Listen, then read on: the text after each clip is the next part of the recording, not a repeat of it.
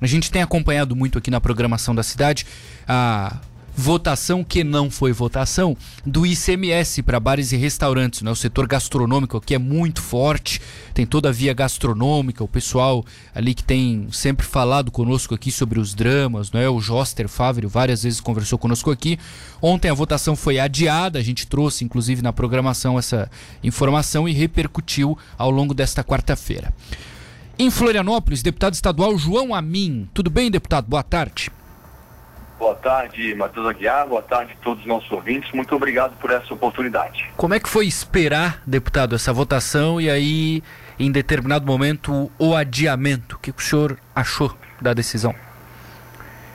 Eu não, não concordei, tanto que me manifestei por diversas vezes ontem na Assembleia Legislativa, porque meia hora antes da sessão, num dia que a imprensa, as pessoas, os interessados se mobilizaram durante todo o dia na Assembleia de uma matéria que foi aprovada no ano passado por a maioria dos deputados e essa discussão do veto já vem se estendendo por muito tempo.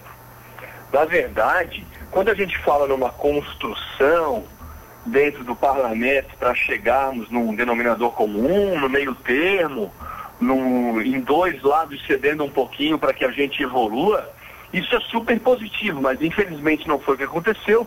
Uma brecha do nosso regimento permite que líderes, que a maioria dos líderes, assinando um documento, eh, possam buscar o adiamento da votação. Foi isso que aconteceu. O próprio líder do meu partido assinou isso e eu me manifestei contrário de mim, porque eu não sei se teve reunião para para definir esse assunto.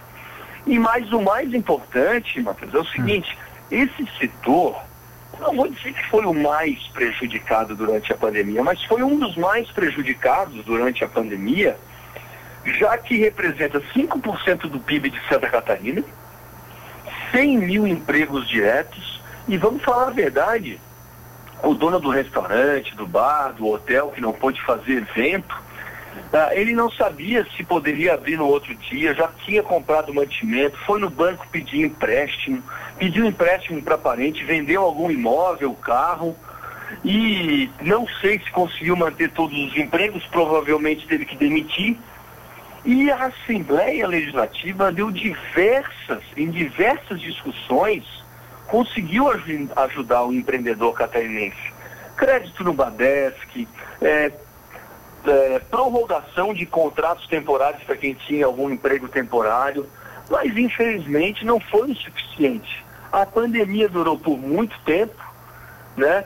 E a gente precisa dar essa resposta ao cidadão de Santa Catarina. Não é o governo que vai convencer os deputados, não é apenas a imprensa que está fazendo um belo papel, mas é o cidadão catarinense que gera emprego, que gera renda, que paga os seus impostos, que passou por dificuldades por muito tempo.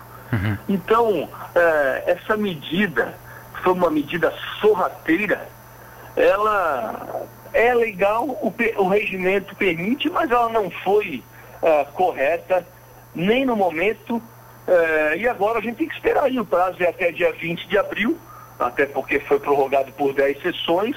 Tem aí uma semana que vai ser a, o feriado de Tiradentes, tem outra semana que vai ser feriado de Páscoa, que não seja colocado de cima da hora antes de um feriado, uh, com a possibilidade de nem todos os deputados estarem presentes. Né? Isso a gente não pode, não pode admitir. Ah, isso, isso é um mero palpite, deputado? Ou tu achas que tem alguma coisa aí no meio para de repente é fazer torcida, isso? É uma torcida para que isso não aconteça, porque senão o que já está feio vai ficar horrível, né? É. É, pessoal faz muito isso ali na reta final, né? Só para eu entender, o próprio partido, o PP, também não, não fechou questão, não te consultou então?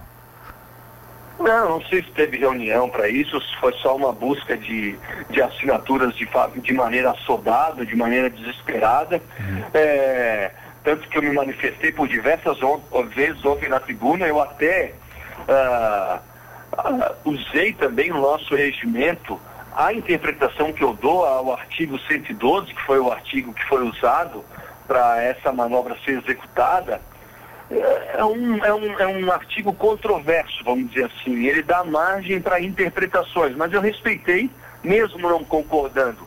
Eu, eu, eu respeitei a interpretação que o presidente deu.